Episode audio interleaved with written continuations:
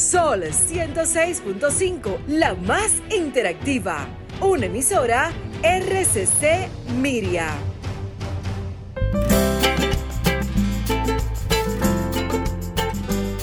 Preguntas y respuestas con altura y calidad. Entrevistas o compuestas en un paneo con personalidad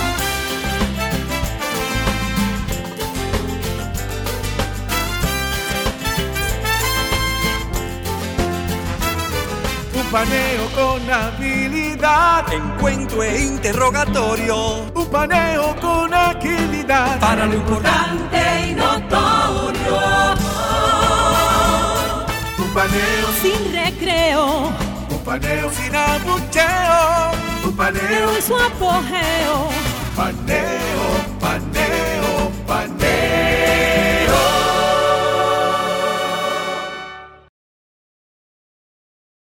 Esto es Paneo Semanal por Sol 106.5 FM. Dando las gracias a Dios, como todos los sábados, porque nos permite estar aquí con ustedes y a ustedes que nos hacen el honor de escucharnos y de vernos en YouTube, en nuestro canal Paneo Semanal y en el canal de Sol 106.5 FM. De seguirnos en nuestras redes, Paneo Semanal, Instagram, Facebook y Twitter. Y saludar a mi querido compañero de batallas, Luis José Polanco. Muy buenos días, José Liceo. Muy buenos días a todos nuestros amables televidentes que nos hacen el favor de su audiencia todos los sábados de 10 a 12 del mediodía en esta 106.5 FM. José Liceo, ¿qué tenemos para esta semana? Pues aquí siempre aquí hay de todo. Aquí hay de todo, como en botica. Eso, yo siempre he dicho que esto es como la tostadora de la cafetería aquella que no se enfría nunca. No se enfría. Hace, sándwich 24 horas. La famosa barra. así mismo. Eh. Eso es así. Y tenemos temas interesantes que la semana pasada, a pesar de que estábamos, eh, pasamos dos horas conversando sobre los temas de actualidad en el plano internacional y nacional, estuvimos hablando sobre las vacunas y la relativamente poca información que hay sobre eh, los contratos y los, los precios de la vacuna y cómo es que se da eso y qué está pasando en el mundo entero con las vacunas. Interesante el fenómeno, lo que se está dando en, la Unión Europea. Hay, eh, hoy en New York Times hay dos análisis muy buenos. Hay uno de Paul Krugman, eh, economista laureado, premio Nobel, y hay otro, otro de los periodistas, de los, de los articulistas de New York Times, donde están hablando de la brecha que se está dando entre la vacunación en Estados Unidos y Europa. Como era de esperar, como era de eh, esperar. Entonces, lo que ambos, ambos coinciden en la línea, ¿no? En que hay la, el tema de la negociación con los fabricantes, ahí ha estado la clave. Eh, la negociación y el reto logístico. Estados Unidos ha vacunado ya más del 30% de su población. Así es. Eh, se habla de un 39%, me parece que es, de la población que el target inicial. Sí, sí, porque Biden ofreció que iba a vacunar 100 millones, 100 millones en los de personas en los primeros 100 días y está tratando de hacerlo y va, va cerca, ¿verdad? Sí. Eh, pero bueno, hoy, hoy se espera que, crucen ya la barrera de los 100 millones de vacunados. Así es. Pero hay un tema que es eh, lo que está pasando y que se veía ver, se vería venir el asunto de que todos los países obviamente van a favorecer primero a sus ciudadanos y luego van a hacer, eh, van a apoyar a los demás países. Entonces, eh, el, programa COVAX de la, de la Organización Mundial de la Salud ya preveía que los países con menos capacidad adquisitiva, con menos, eh, con una economía más deprimida, iban a ser iban a, quedar rezagados en este proceso y que a pesar de que todos los países y, en las Naciones Unidas dicen que todo debe llegar por igual a todos los países y que no importa que un país tenga más recursos que otro, que debemos hacer los esfuerzos para que a todos los países, que no se quede nadie atrás. Todo queda en la teoría. Eso es la utopía, una utopía. Una utopía. en el mundo capitalista eso es una utopía. Eso es una utopía. Entonces, ¿qué está pasando en la realidad después de haberse manifestado que todos los países iban a, cooperar? que en la realidad cada país está obviamente favoreciendo a sus propios ciudadanos y después. Y aparte de eso, que se está desatando una guerra eh, de, precios y de eh, contrataciones. Hay eh, acuerdos que se han hecho entre países, por, por, ejemplo Alemania, otros países que ya hicieron acuerdos para recibir las vacunas. Resulta que los productores reciben otras ofertas más atractivas y entonces favorecen a esos otros países y hay hasta hay acuerdos y, y manifestaciones de que se van, que van a, demandar a esas compañías por incumplir los acuerdos, a pesar de que se habían hecho temprano, pero están incumpliendo los acuerdos. Aparte de la guerra que existe entre todos los productores de vacunas diferentes, en Europa específicamente, se dice que la vacuna rusa, la Sputnik 5, está detrás de una campaña de difamación contra las demás vacunas y que hay otras vacunas que, no son tan efectivas, que están trayendo problemas y nadie sabe. Ahora mismo eh, la vacuna también... La verdad es que eh, esto es una expresión de lo que, de, lo que pasa en, la el mundo, en la, realidad. Eh, la igualdad hay que imponerla. Eh, Así eh, Tú, entiendes, o sea... La eh, igualdad se impone. La igualdad se impone. Lo que debe ser algo natural, resulta que es, algo impuesto. Y como todo lo que es impuesto, pues termina, termina no siendo tan eficiente ni tan efectivo como... como porque no es un proceso espontáneo, realmente. hay una realidad. Desarrollar una vacuna cuesta un dinero y los laboratorios no son, no son instituciones de, caridad. Los laboratorios son compañías que se deben a sus accionistas. De hecho, ya hay unos, hay, hay muchos, muchas publicaciones donde se habla de cómo, cómo esas casas, eh, esos laboratorios, Pfizer, Moderna y los demás que producen biotech, eh, han incrementado su valor en, en, bolsa. En la bolsa, increíblemente. de forma impresionante. O sea, Así es. Entonces, e, e, es, una cuestión, eso es para producir dinero. Eso no, no nos llamemos engaño, eh, que eso es así. Entonces, ¿qué ha pasado? Bueno, un tema de dinero. Ahora resulta que no hay. Eh, primero hubo un exceso de contratación de vacunas por parte de algunos países que contrataron vacunas para, para vacunar a poblaciones que son tres veces mayores que las que realmente tienen. Así es. Entonces eso está provocando un problema de distribución en el mundo porque todo, están acaparadas. Están acaparadas. Entonces, el proceso no es fácil. COVAX viene. La logística. COVAX viene para tratar de ver si, si, si y los países deprimidos no se quedan tan atrás. Tan atrás, pero de que se van a quedar atrás, se, van, a quedar. Mientras tanto, China, ese gran eh, monstruo del este. Como China está fuera de todo, de, toda regulación. Sí, sí, sí. Y no se espera mucho de China tampoco, porque todo el mundo entiende que es un, es un eh, gobierno autocrático y que eh, ellos hacen lo que les da la gana. Sin embargo, están detrás de lo que se llama la diplomacia de la vacuna. igual que India. Y la India también. Están detrás de esa diplomacia de lo que los expertos llaman el soft power, que a través de la distribución de vacunas se hacen simpáticos de esos países que otrora no tenían relaciones con China porque no pertenecían me recuerda mucho al círculo de los, de los países socialistas. Cuando tú usas esa expresión, eh, se hace simpático, me recuerda a Malcolm X. dos, eh, eh, dos frases que él tiene. bueno, una frase decía que no es lo mismo ser amistoso que ser amigo. Eh, esta es una. Y la otra es el, discurso de Ballot or the Bullet. Es una de las piezas oratoria política eh, más famosas de, la historia contemporánea. Y decía Malcolm X que cuando el afroamericano estaba dentro de una, delante de una máquina de votación o, a punto de votar, se encontraba ante, eh, ante, dos, ante dos caninos, ¿no? Un zorro y un lobo. Yo decía que la diferencia entre el zorro y el lobo era la expresión de la cara. El zorro tenía una expresión Eh, hay un músculo en la cara que lo tienen lo, que lo tienen los perros también que lo hace lucir amistoso. Sí. Eh, eh, lo hace lucir. El símil de la sonrisa humana. Ajá, que está siendo, que está siendo empático contigo y se está riendo. Pero el lobo tiene una cara hostil, porque no tiene ese músculo, no tiene esa expresión. Entonces él dice que al final del día los dos son dos caninos y que la naturaleza implica que tú vas a terminar en la fauce de uno de los dos. Los depredadores. Exacto, tú vas a terminar en la fauce de uno de los dos. Uno te va a atraer con la amistad y el otro te va, te va a aplicar la fuerza. Entonces, eh, eh, ese, ese, mismo, ese mismo problema. O sea, nosotros estamos entre un zorro y un lobo. Así el es. zorro ahora es China, que, Sí. que, que nos está, como se dice aquí, pelando el diente, y el lobo son los Estados Unidos.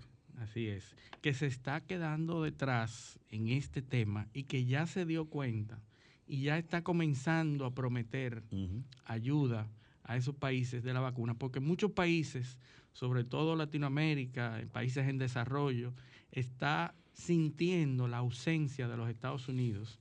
Y esa ausencia de los Estados Unidos es la que China está ocupando. Es una pérdida de liderazgo lo que hay. Exactamente. Eh, pero eso es una- un proceso. No, y lo vamos, vamos, creo que tenemos Sí, un sí, no, invitado que es un experto invitado, en eso y que eh, vamos a seguir Con hablando. una expresión del proceso de fragmentación de la política de Estados Unidos. Pero eso Así vamos a hablarlo eh, con nuestro invitado, que es Iván Gatón, que es un experto en eso. Un experto, Eh, claro. y es un y es un, un- maestro, una exposición didáctica donde todo el mundo aprende. Así es. Que eso es lo importante. Aquí recuerdas que hemos dicho varias veces que aquí hay un problema con lo- lo- los segmentos internacionales de los noticieros.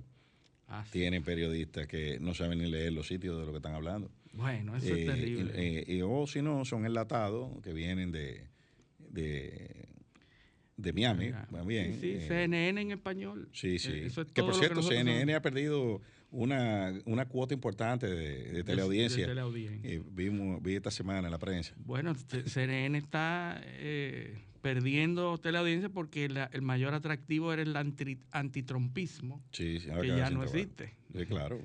Obviamente. y como, como Trump ya no es presidente, pues ya la gente no ve, no ve CNN. Entonces, ahí está el detalle. Me están pagando el precio de, de haber, de haber De haber la basado su audiencia en un solo tema. Y de haber perdido la objetividad. Eso era, eso, eso, eso era una cuestión que no se podía No, ver. Daba pena, realmente. Sí, sí, sí. de- Eh, da- eh, la poca objetividad que tiene. Entonces ahora, pues como se quedaron, se quedaron sin tema. Así es. sí. No, eh, es, es así. El, el tema, y para concluir el tema con las vacunas, eh, pudimos observar que China está haciendo eh, muchos esfuerzos en hacer que llegue, no necesariamente gratuita, porque la gente tiene una idea que las vacunas chinas que están llegando a República Dominicana eh, son donaciones de China. No, esas vacunas son una empresa china, la Sinopharm. eh, probablemente del gobierno chino. Sinovac y Sinopharm, que son, probablemente no, tienen gran, eh, muchísimas acciones, gran porcentaje de las acciones de esas compañías, como muchas otras acciones, muchas otras compañías en China. El, el gobierno tiene una gran cantidad de acciones, si no la mayoría, pero son productos comerciales que China hace eh, la gestión de facilitar eh, ese, ese trasiego, esa disponibilidad de vacunas que está llegando.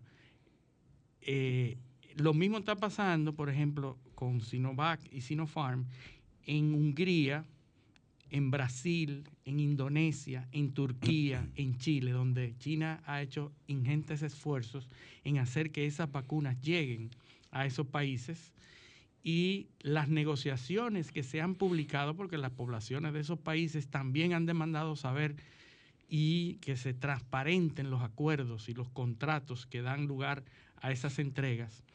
En nuestro país no se ha pedido, no se ha solicitado, hay mucha gente que lo ha mencionado, pero no hay una necesidad como aquí lo que interesa es que lleguen la vacuna, no me interesa cómo, pero en algunos países eh, que ya mencioné, se está pidiendo que se hable y que se transparenten los contratos.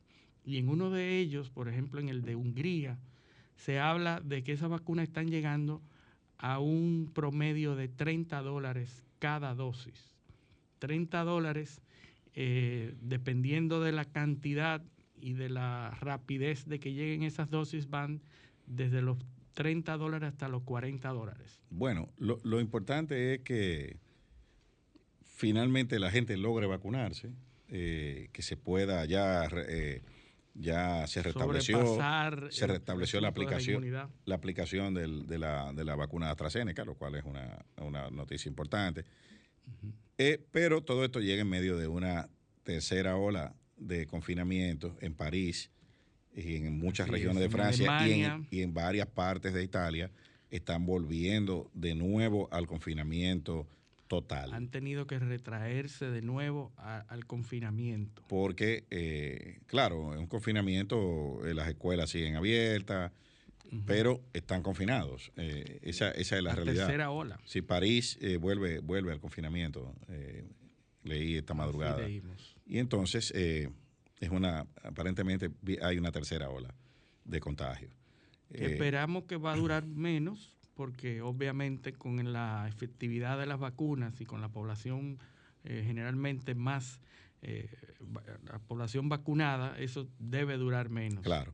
Pero eh, de, todas maneras, lo, que la, lo que la epidemia, lo que la pandemia ha traído el con el tema de la desigualdad es es algo para estudiar a nivel de, eh, político, filosófico, sociológico. Eh, eh, el número de este mes de la revista de Atlantic trae un artículo muy crítico del sistema de educación privada de los Estados Unidos, de cómo la educación privada no se detuvo durante la pandemia, especialmente en Nueva York, que fue el área más azotada, por la pandemia, Manhattan, cómo los colegios privados siguieron dando clases. Eh, pero eso es una cuestión, eh, eh, lo, que, lo que revela ese reportaje de, de, la, de los tipos de escuela privada aquí en Estados Unidos. Y, las diferencias. Y las diferencias es una sociedad.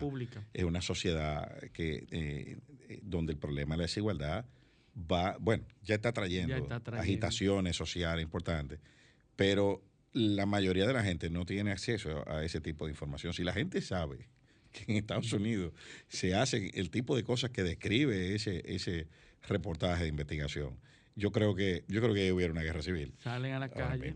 Sale a protestar. a un ambiente que ya está agitado por muchos otros temas de desigualdad. Es así. Bueno, y siguiendo con las agitaciones ambientales. Eh, nosotros hemos tenido una semana bastante agitada con el tema de las tres causales. Bueno, las tres causales. Eh, eso, eso, es, terrible. Eh, yo, yo estoy en una posición, lo primero es que yo estoy convencido ya, porque esto es un tema entre los buenos y los malos, entre los modernos y los atrasados, entre los machistas y los derechistas o los humanistas. Y entonces yo digo, bueno, para yo emitir un criterio, para yo establecer un criterio de hacia dónde yo me voy, yo digo, no, yo estoy siempre del lado de lo bueno. Yo quiero estar del lado de los modernos. Sí, porque el, el, mundo binario. El mundo binario. Hoy en día hay un mundo binario. Entonces, como yo estoy del lado de los buenos, porque yo no me puedo aceptar estar del lado de los malos, yo pues tengo que apoyar las tres causales. Te enseñan desde chiquito, te enseñan los cuentos, las películas, hay un bueno, un malo. El bueno y el malo. El bueno es... El que usa el sombrero blanco y el sombrero eh, negro. Exactamente, sí. Usualmente el bueno es el más hermoso. Y, y yo me pregunto, ¿por qué es, o sea, cuál es la lógica del tema de las tres causales? ¿Es las tres causales que nosotros estamos defendiendo? O sea, ¿el, el debate es sobre las tres causales? Pues yo creo que no.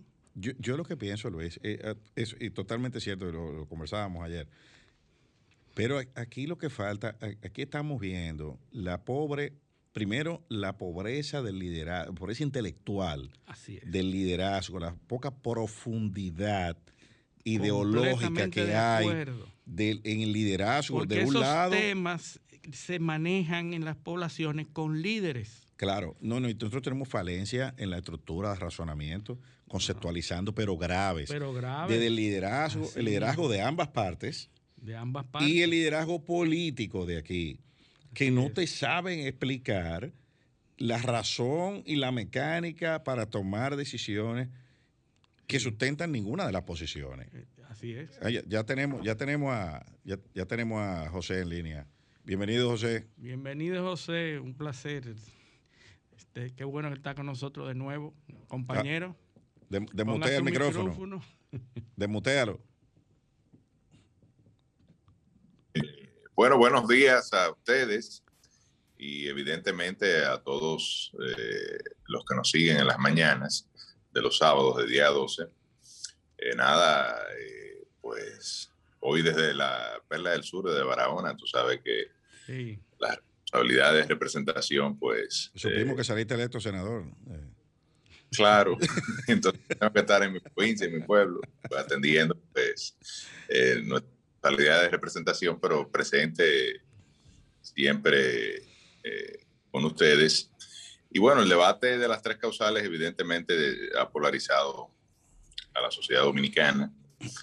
Eh, eh, y, es lamentable que ocurra con esa, si se quiere, con ese nivel de radicalización.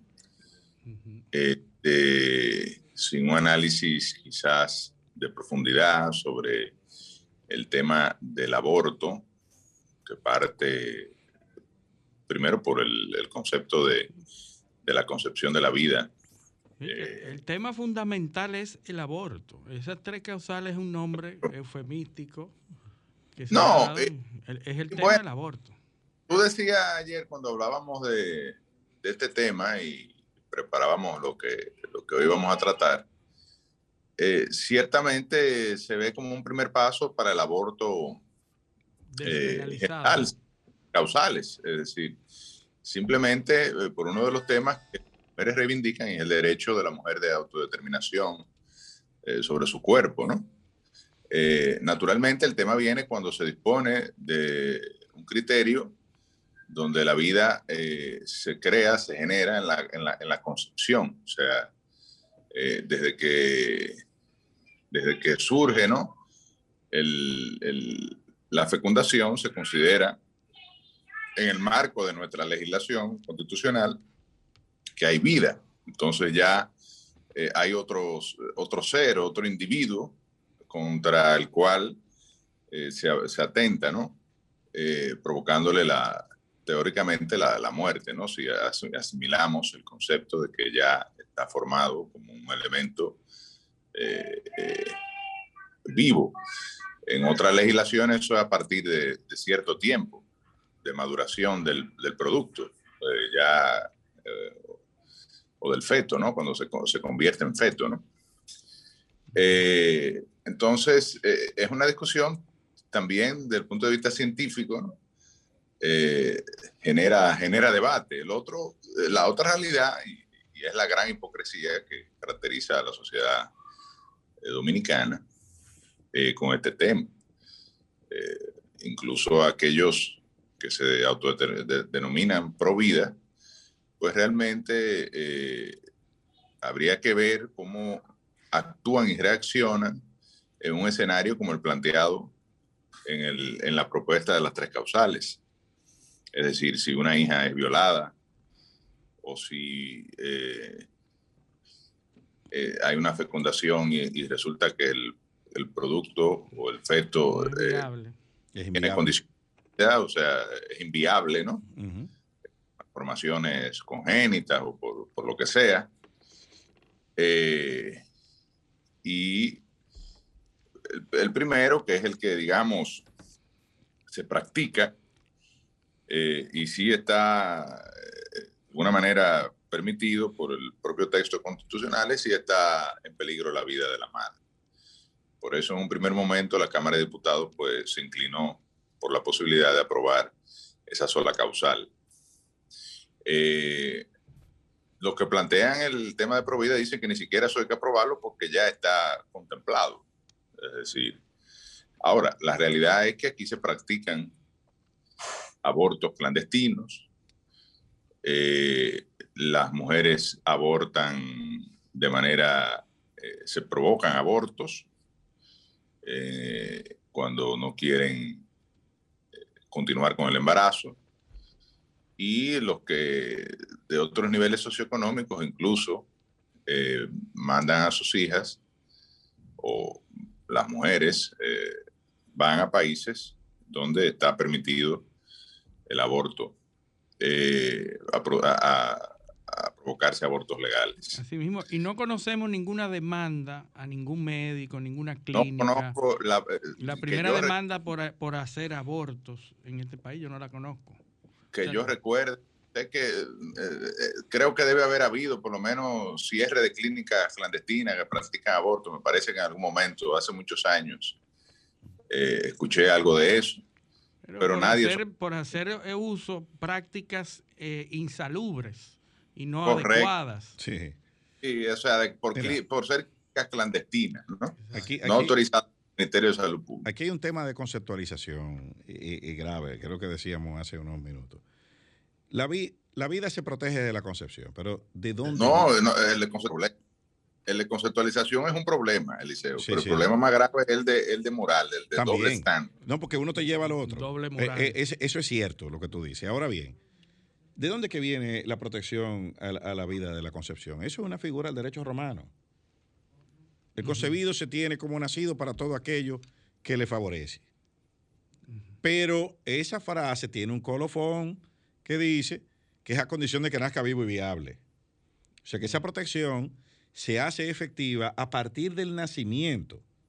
Lo que se le, se le otorga es una presunción de favorabilidad hacia el momento de concepción y era por temas sucesorales. Entonces, ¿qué quiere decir eso? Que la vida, si se interpreta correctamente esa, esa acepción, que es la que inspira ese artículo de la Constitución, porque es una figura que se incorporó al derecho civil, se puede poner una condicionante para la protección a la vida desde la concepción. ¿Entiendes? Porque ya la tenía. Cuando se acuñó esa, ese concepto la tenía, que era precisamente a condición de que naciera vivo y viable. Claro, la ciencia ha avanzado mucho. Ahora viene la discusión científica, cuando se considera vivo y eh, eh, viable el feto de la madre. ¿Y quién es que lo considera vivo y viable? No, Pero es un debate médico, científico. Es decir, el de ahora.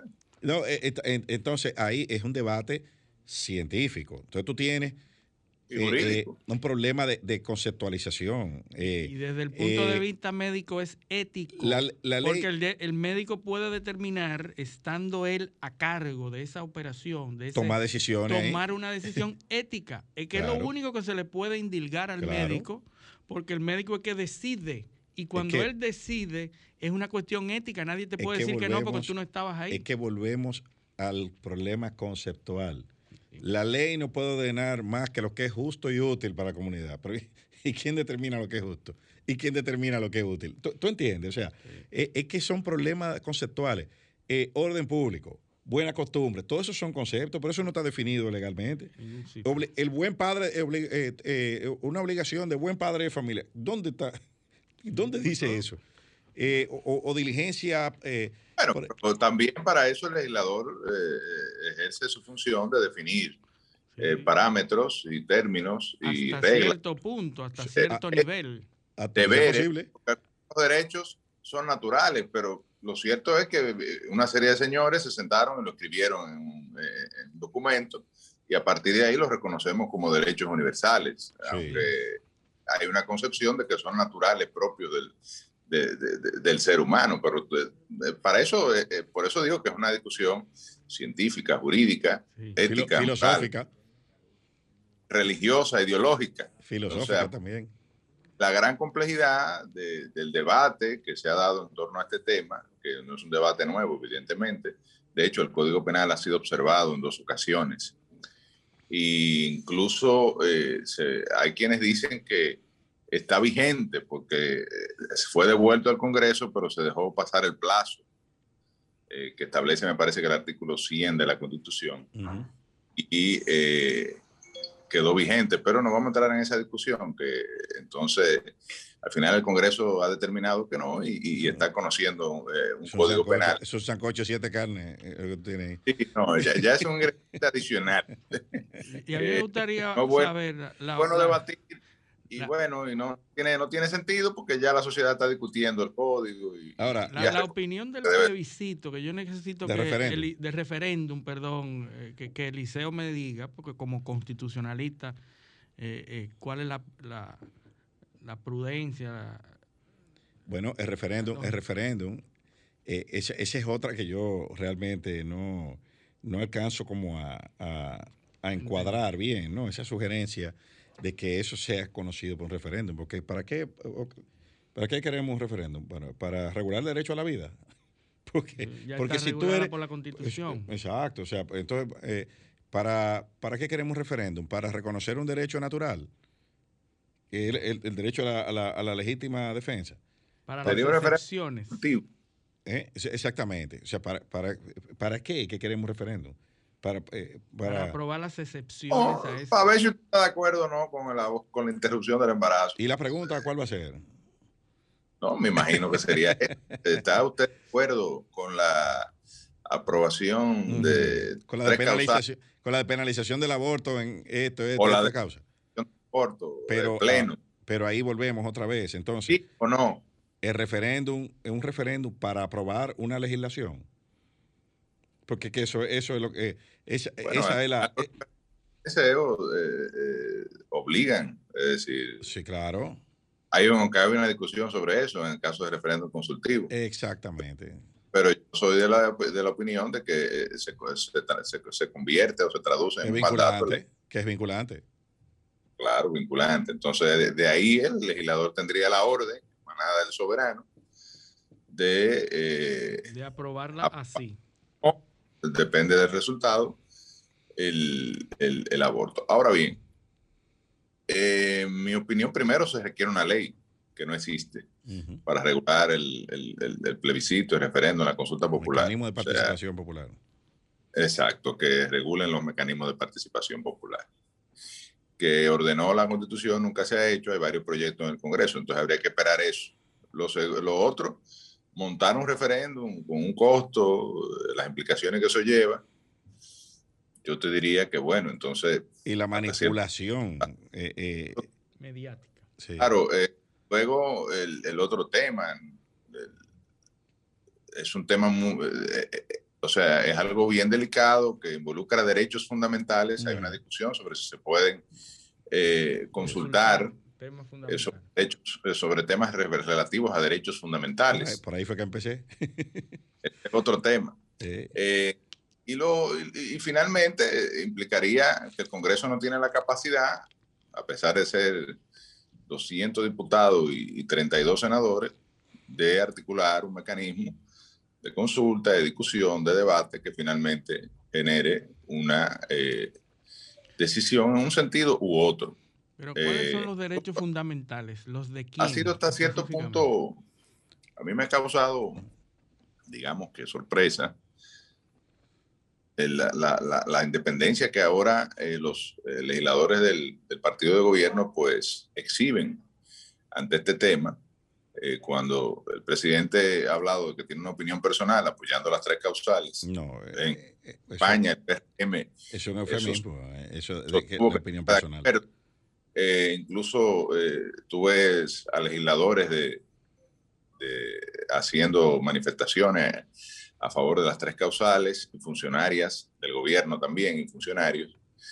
Eh, en un ejercicio, vamos, democrático, no hay duda, pero, y luego se envían tres juristas a la Cámara de Diputados, o, más, un grupo de juristas que fueron designados para eso, donde ellos plantean la eh, necesidad de introducir las tres causales eh, y eh, finalmente los diputados, en su mayoría del PRM, que tienen la capacidad de imponer las decisiones y en la comisión están evidentemente también en mayoría, igual que en las otras esferas congresuales.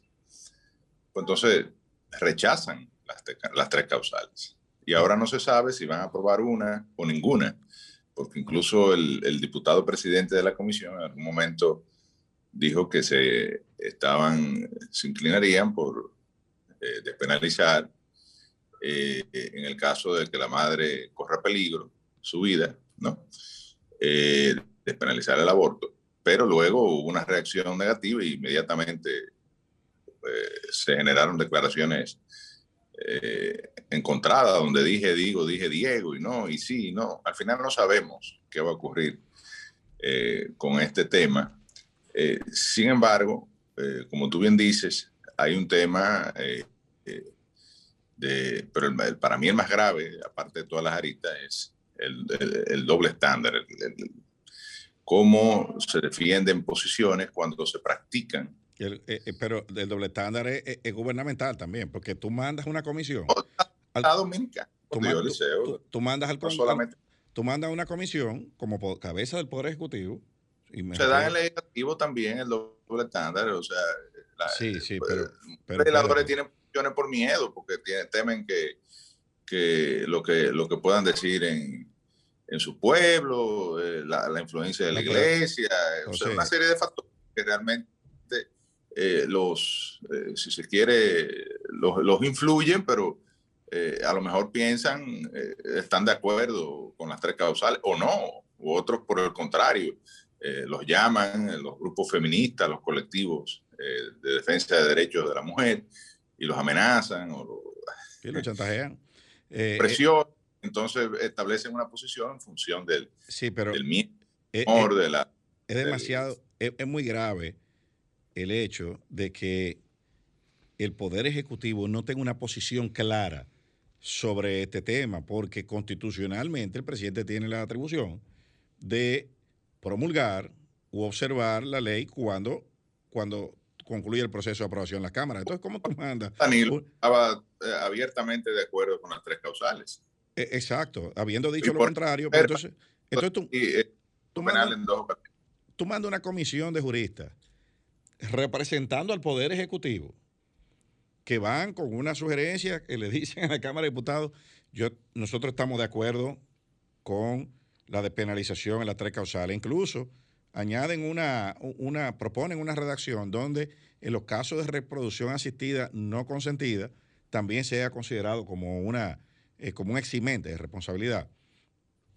Se hace todo ese, e, e, ese, ese esfuerzo, se produce ese documento y entonces el presidente dos días después dice exactamente lo contrario. Dice que bueno, que es una opinión personal de él, pero la opinión, entonces tú mandas una comisión del Poder Ejecutivo a llevar una opinión personal tuya. Eh, eso, eso, eso no tiene, eh, óyeme, eso para mí ha sido uno de los actos de irresponsabilidad política más grande que yo he visto en la historia reciente de la República Dominicana. Tú mandas al Poder Ejecutivo. ¿Qué va a pasar? Ya el presidente de la Cámara de Diputados hasta cierto punto lo, ha avanzado. Es muy probable que el Código Penal se apruebe eh, sin considerar las tres causales y las tres causales se va a discutir en un proyecto de ley aparte, o sea, que sería un proyecto de ley de penalización del aborto en, en las tres causales regular y eso, eso. Y eso se va a quedar ahí. Entonces, eh, las mujeres que reclaman respecto a sus derechos de autodeterminación, de su cuerpo y, y que eh, plantean todos los argumentos en favor de estas tres causas eximentes de, responsabilidad penal por ¿verdad? La, las eh, que al final también muchas de ellas eh, plantean el aborto en toda su, o sea, el pleno derecho de la mujer a abortar, en cualquier circunstancia, sin ningún tipo de, condicionante. va a quedar ahí y no se sabe cuándo se apruebe. Es una forma de, de, buscar un bajadero, como en este país todo se resuelve, una buena parte de las cosas se resuelven buscando un bajadero es una forma de buscar un bajadero al asunto, eh, decir que se va a seguir discutiendo el tema. Y, y, lograr un código penal que también tiene muchos otros aspectos, no solamente el aborto, que sería el único elemento positivo de, de, de, ese proceder, que tendríamos un código penal eh, más moderno, porque hace tiempo que debió ser reformado. Eh, todavía tenemos el código de 1884, ¿no? Sí. Y eh, eso es lo que parece se está planteando en eh, la comisión de la Cámara de Diputados. Otra fórmula es solamente aprobar una causal, que cuando la vida de la mujer esté en peligro, así los médicos estarían exentos de responsabilidad en esos casos. Y se seguirá practicando aborto, siempre estará la, vida de la mujer en peligro. que las niñas de 12 años, pobres, sigan pariendo porque el sistema de salud público no, puede, no, no puede proveerle una solución. Porque no se ataca el problema donde origina. El problema no origina en el aborto, el problema origina en el embarazo. Bueno. No, Luis, tú estás, y ustedes están perdidos. Ustedes no, no, saben que ya se aprobó una ley que prohibió eso. Así, el matrimonio. El matrimonio. Pero no, pero no que paran. ah, entonces no sé. La ley debe decirte que, que, yo te pregunto. Solo quedan embarazadas las que se casan. ¿Qué, qué ventaja tuvo cuando, qué resolvió el, el, el, texto legal cuando la realidad socioeconómica de la República Dominicana y las niñas desde los 14. No, de, niñas hasta de 9 años pariendo aquí.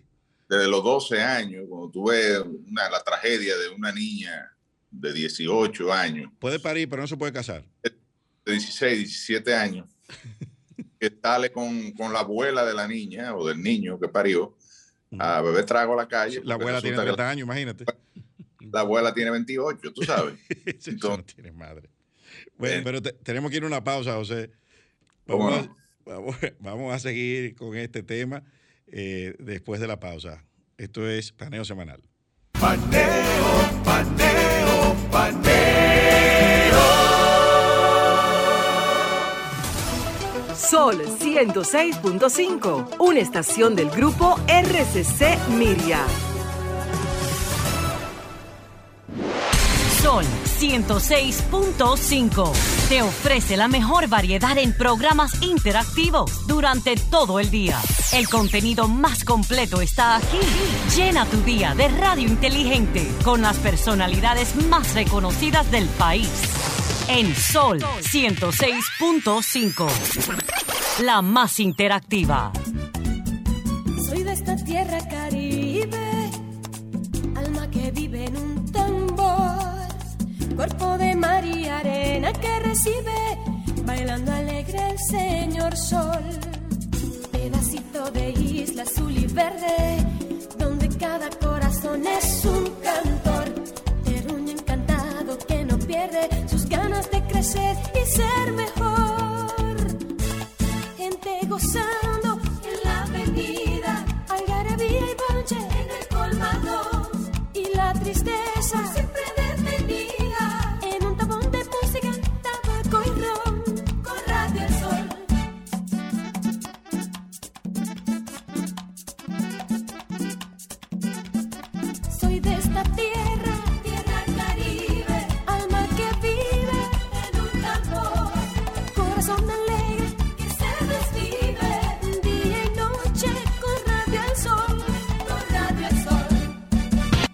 www.solfm.com Diseñada para que cualquier ciudadano del planeta conecte con la más variada programación de la radio dominicana. Sol, la más interactiva. Sol 106.5. La más interactiva. Paneo, paneo,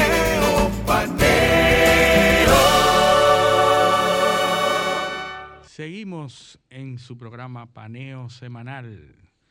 De nuevo y siguiendo con el tema candente de las tres causales, que yo digo que es el tema del aborto, que eso de las tres causales no es el tema real. Eh, hablábamos fuera del aire. El Sí. tema, Eh, Eliseo. el- hablábamos del, del matrimonio, matri- eh, eh, de la, la prohibición del matrimonio infantil. eh, eh, mal llamada Mal infantil. infantil, pero, eh, pero es de los menores. 18 de años. menores de edad. Entonces, hay, hay que decirle a la gente. ¿eh? Eh, nosotros mismos nos metemos en una campaña antipaís, eh, planteando que hay matrimonio infantil cuando realmente aquí esa figura no existe. Claro. Hay matrimonio, eh, o había, y lo hay, porque todavía la constitución lo prevé. Claro, o sea que a eso era que iba. El, el está por artículo- de la ley, la constitución, sí, El- muchos el- legisladores quizás lo saben, y, y- y personas. Eh, eh, la- lo que hay es el matrimonio de, de jóvenes, o sea, eh, No, pero oye, oye, hay entonces, etapa de crecimiento donde tú eres bebé, niño, el artículo eh, 18. la etapa eh, adolescente. Hay matrimonios de adolescentes, era lo que había. El artículo 18 de la Constitución, bajo el título Población de la Nacionalidad, sección 1. Artículo 18, nacionalidad. son dominicanas y dominicanos, y comienza a hacer una enumeración, hasta que llegamos al numeral 5 de ese artículo. Dice, quienes contraigan matrimonio con dominicano o dominicana, siempre que opten por la nacionalidad, vamos a ver aquí, ¿qué dice? Dice aquí los 18 años, pam, pam, pam, pam, pam. Ah, ok. Creo que el 20, el 21, por ahí. El, ajá, el 20, el 21, estoy buscándolo. Eh, adquisición de la ciudadanía. Todos los dominicanos y dominicanas que hayan cumplido 18 años de edad y quienes estén o hayan estado casados, aunque no hayan cumplido esa edad, gozan de ciudadanía. Claro, aunque no hayan cumplido esa edad, porque eh, considera la emancipación. Quienes estén o hayan estado casados. ¿Entiendes? Porque puede ser que hayan viudado a alguien. Perfectamente. considera la, emancipación como una forma de adquirir la nacionalidad. Se casó a los 16, envió a los 17. ¿Es, ciudadano? Sí. Porque, según, lo que, lo que establece este artículo. Eh, ¿Tú, entiendes? Así que la, constitución abre ¿Quién esa posibilidad. no, oye, adquisición de la ciudadanía. Leo de nuevo, artículo 21. ¿eh? Todos los dominicanos y dominicanas que hayan cumplido 18 años de edad y, y quienes estén o hayan estado casados, aunque no hayan cumplido esa edad, gozan de ciudadanía. Sí, ya eh, eh, el legislador, sin ir a una constituyente, ya eliminó esa posibilidad. Aquí no hubo que hacer, no hubo que hacer referéndum para eso. No, eliminó esa posibilidad. Quiere decir que se abre la posibilidad, aunque el ah. artículo 37. Y pero se hizo una campaña que había aquí de llamar, mal llamado matrimonio infantil. Como si nosotros viviéramos, fuéramos Irán eh, o esos países de, Medio Oriente, de África, donde las niñas se casan a los siete años. Y a los ocho y se les permite. Eh, y a los nueve años. Sí. Entonces, eh, quedamos nosotros, caemos por plantear argumentos, por hacernos lo gracioso, incluso con organismos internacionales, caemos en falacias, son medias verdades, ¿verdad? falacias que afectan incluso la imagen de nuestro país. Sí. Pero José, hay una hay un artículo. Si fuéramos salvajes donde permitimos eh, eh, permitíamos matrimonio de niñas eh, de, nueve, de, niñas. De la misma manera. Pero, más, más, salvajes somos ahora que permitimos los partos de, de niñas de nueve años. Eso sí, es salvaje. Sí, pero fíjate, con respecto a eso y la narrativa que se crea cuando se necesita algo, cuando se necesita que todo el mundo esté de acuerdo con algo. El caso de Esperancita Ah, por ejemplo, que está en todos los países, en la BBC, en ABC, en, tú haces un search ahora mismo donde se ve que la República Dominicana deja morir a sus niños, a sus mujeres, por no practicarle el aborto, por la prohibición del aborto se mueren personas. Y citan exclusivamente el caso de Rosalba Almonte, la Esperancita, que es la, aquella mujer que tenía cáncer, que tenía leucemia, y que se dice que no se le practicó el, debido cuidado porque estaba embarazada y que por eso se aceleró su muerte. Pero ese es el caso, esa es la narrativa. Cuando tú vas a los hechos te das cuenta que está muy agarrado por los moños para ver y que se tomó como ejemplo para decir que esa causal que hoy se está tratando de aprobar, que es cuando la vida de la, de la madre corre peligro, esa causal está sustentada en un solo caso. Estadísticamente, un solo caso es el que se esgrime y no hay otros más, en donde por, porque estaba embarazada y porque el aborto está penalizado, se dejó morir a la madre. Pero cuando tú vas a las razones médicas y a las causas médicas, tú te das cuenta que no, que hay, una, hay un tema de que si al inicio estaba embarazada, pues el, tratamiento cambia, pero no porque el aborto es, eh, está penalizado, sino porque hay un protocolo médico que define cómo es que se tratan a las personas de un momento, de, una condición u otra. Es la narrativa. Es la narrativa que se crea para justificar un hecho que no está sustentado en estadísticas, porque no hay. El problema de las tres causales, ¿qué problema está resolviendo realmente? Que no sea otros problemas con otras eh, causas, porque la causa del matrimonio, eh, eh, perdón, las causas del embarazo infantil son otras, no es el aborto. O sea, las mujeres no quedan embarazadas porque el aborto es penalizado. Las mujeres quedan embarazadas porque, por una falta de educación. Son, propósitos diferentes. Correcto. Eh, eh, son son supuestos diferentes, porque el, derecho penal, que es donde está encuadrada esta, esta ah, prohibición. Ah, decir Luis, no van a dejar de quedar embarazadas. Correcto. Porque el aborto siga estando proscrito. Es, cierto. porque, o porque se, tampoco se van a embarazar más porque se permita el aborto. Es que el aborto, es que el aborto no es preventivo, señores. Y se van a embarazar más, en mi opinión. Habría que convencerme de lo contrario y ver los estudios en otros países. Porque el aborto, eventualmente, cosa que yo dudo que ocurra en este país, por lo menos no por ahora, porque el aborto se apruebe de manera plena.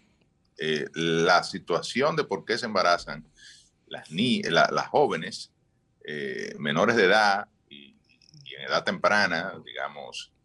Falta de eh, educación.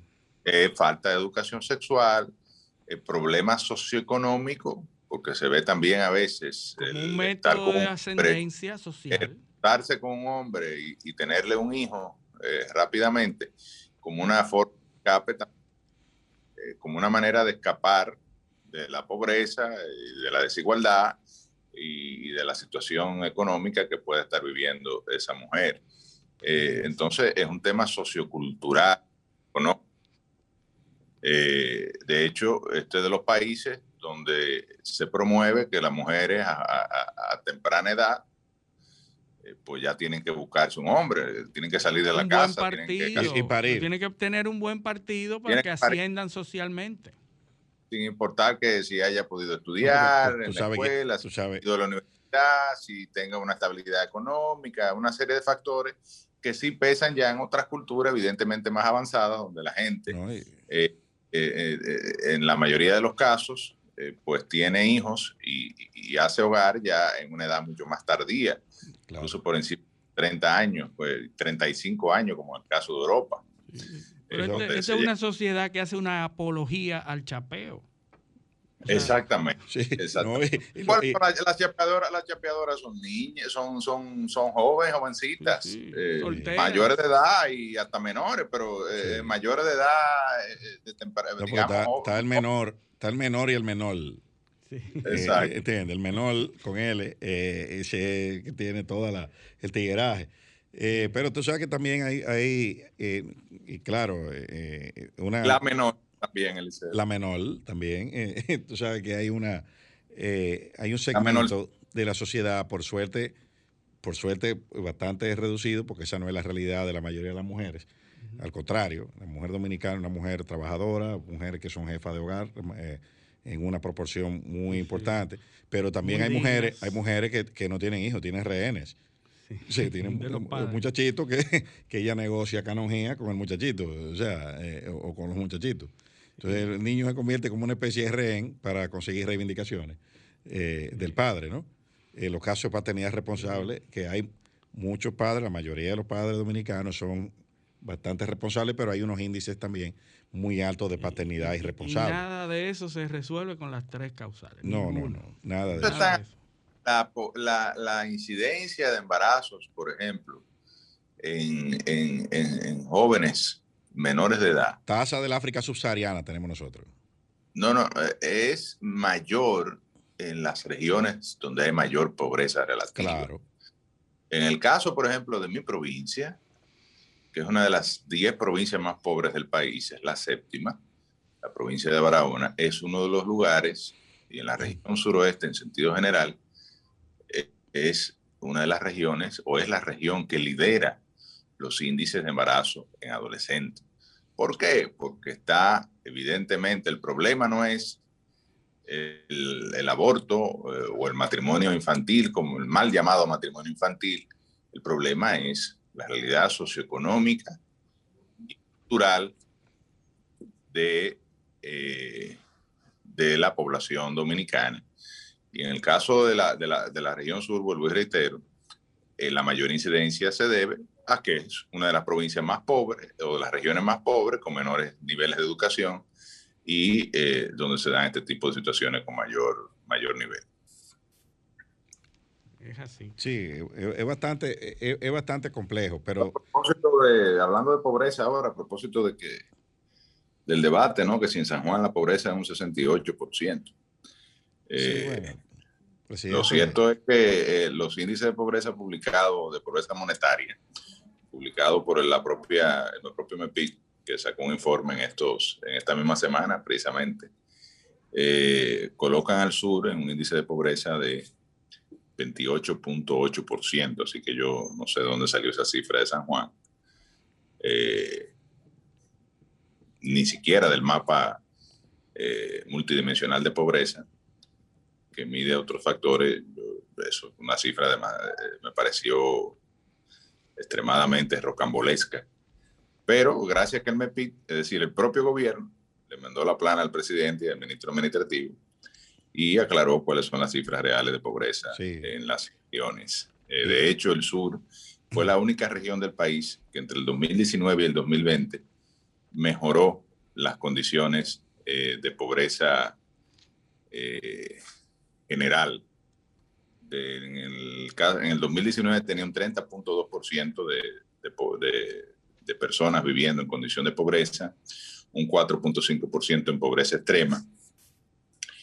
Y eh, en el 2020, a pesar de la pandemia y de la situación de crisis económica que hemos vivido, el sur logró eh, disminuir eh, a 28.8 los niveles de pobreza general y la extrema la disminuyó a 3.8%. Sigue siendo la región más pobre del país, pero logró mejorar eh, sus indicadores de acuerdo a este estudio del Ministerio de Economía, Planificación y Desarrollo en base a información de eh, del Comité Técnico Institucional de Pobreza, con base a cifras oficiales del Banco Central de la República Dominicana. Y vi que el presidente eh, por lo menos modificó un poco sus expresiones en cuanto se atiene ya a dar porcentaje, de dar porcentaje, porque vimos un video de San Cristóbal donde él dice que hay déficit de todo ya no va a dar porcentaje de pobreza, ni sino que en una reunión de junta de vecinos en San Cristóbal le, hablaron de un déficit eh, habitacional. Dijo que, ya el déficit, quiere un déficit de todo que vea.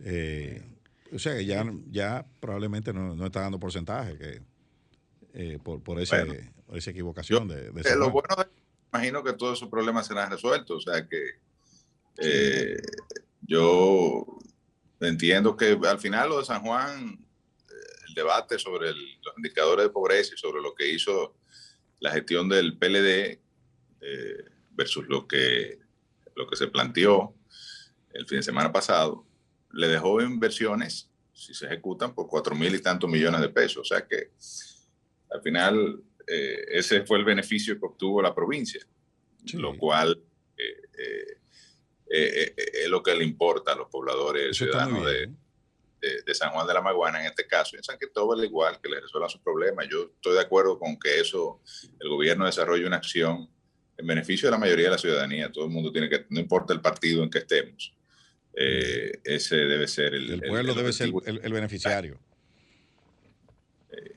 Así es. pero entonces ya, ya, yo creo que tenemos al, al, al, invitado. ¿está, ¿Está en el Zoom ya, el invitado? eh, Humberto? O sea que este es, este es uno de los países, este es un país en donde el porcentaje, uno de los únicos países en donde un porcentaje no es un producto de un cálculo cuantitativo, sino que el porcentaje es una estimación a vuelo de pájaro. Empírica. Empírica y cualquier funcionario, cualquier personalidad te dice, hay como un 60% de la gente que, pero no hay un estudio previo. Ese 60 puede ser 70, 75, 80.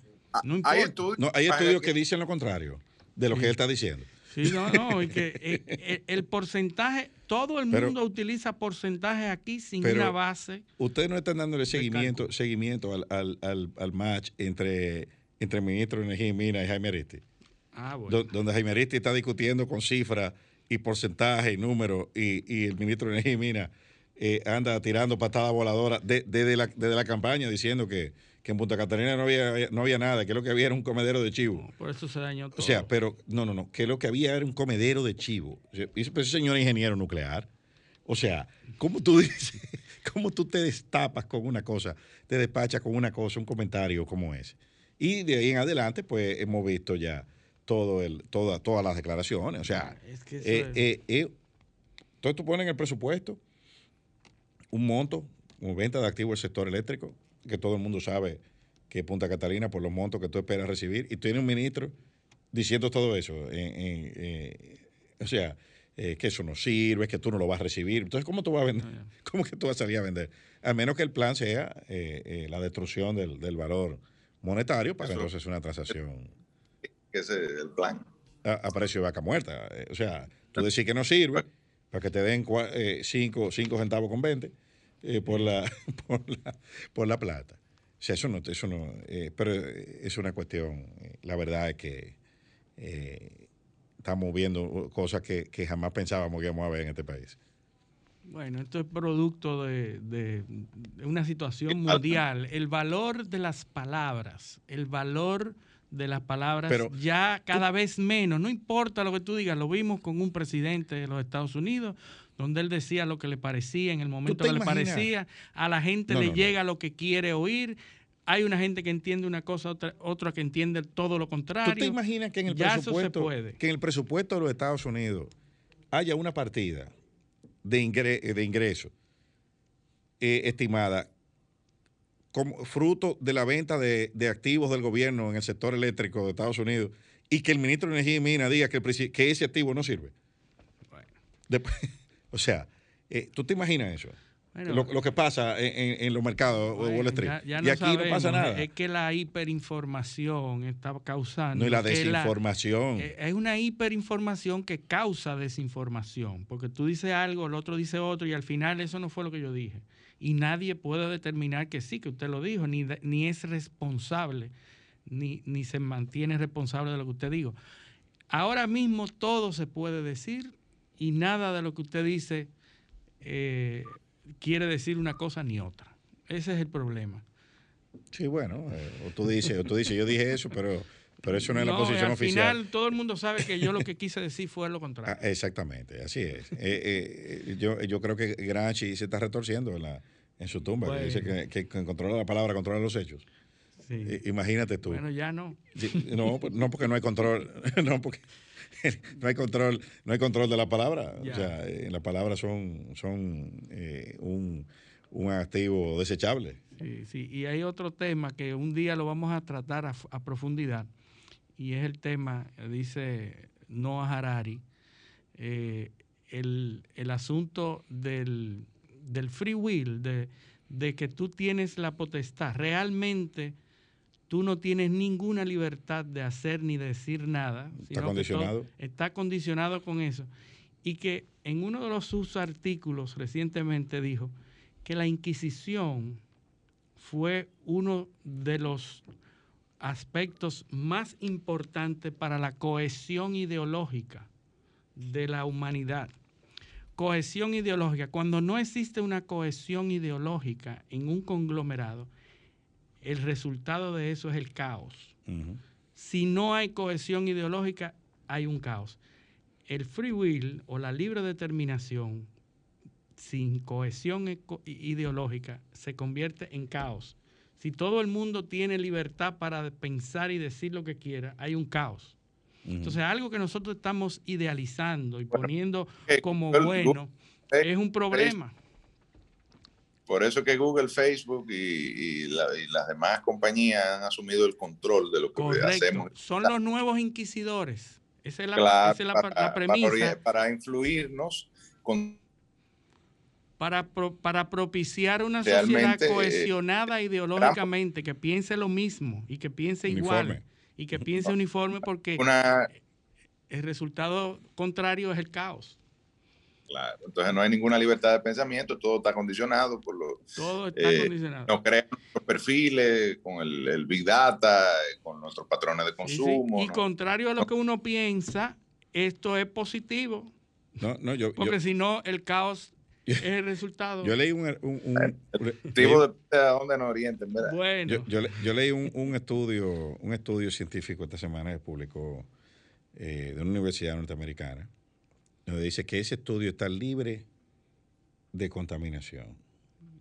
unbiased. O sea, tú tienes que, y tú tienes que decirlo eso. Ahora parece que sí. No, espérate. tú tienes que decir que, ese, que un estudio que tú haces está libre de, contaminación. O sea, e, eso, eso se supone que debe arrojarlo la metodología de estudio que tú usaste. Tú no tienes que eh, dedicar un párrafo a decir que ese estudio que tú estás haciendo ahí no tiene ninguna contaminación eh, eh, ni ningún sesgo metodológico. tú mismo lo estás diciendo. Pues, eso debe decir lo otro. Eso me recuerda el libro que te recomendé de Gat Saad. Gat Saad ah, es un filósofo, escribió un libro que se llama La mente parasítica o, para, parasitaria. La mente parasitaria. Cómo las ideas infecciosas están matando el sentido común. Cómo las ideas infecciosas están matando el sentido común. Súper interesante de cuáles son esas ideas parasitarias y, e infecciosas, porque se, se, reproducen de manera infecciosa. Entonces, ese libro excelente es un originario de, Medio Oriente, un eh, Gad Saad, filósofo, eh, psicólogo, eh, muy interesante, a lo que le gusta la filosofía y la antropología. Ya tenemos a Iván Gatón. tenemos que ir una, vamos a una pausa primero, para ah, entonces entrar con él. vámonos a la pausa, no le cambien, esto es paneo semanal. Paneo, paneo, paneo. Sol 106.5, la más interactiva. Una emisora RCC Miria.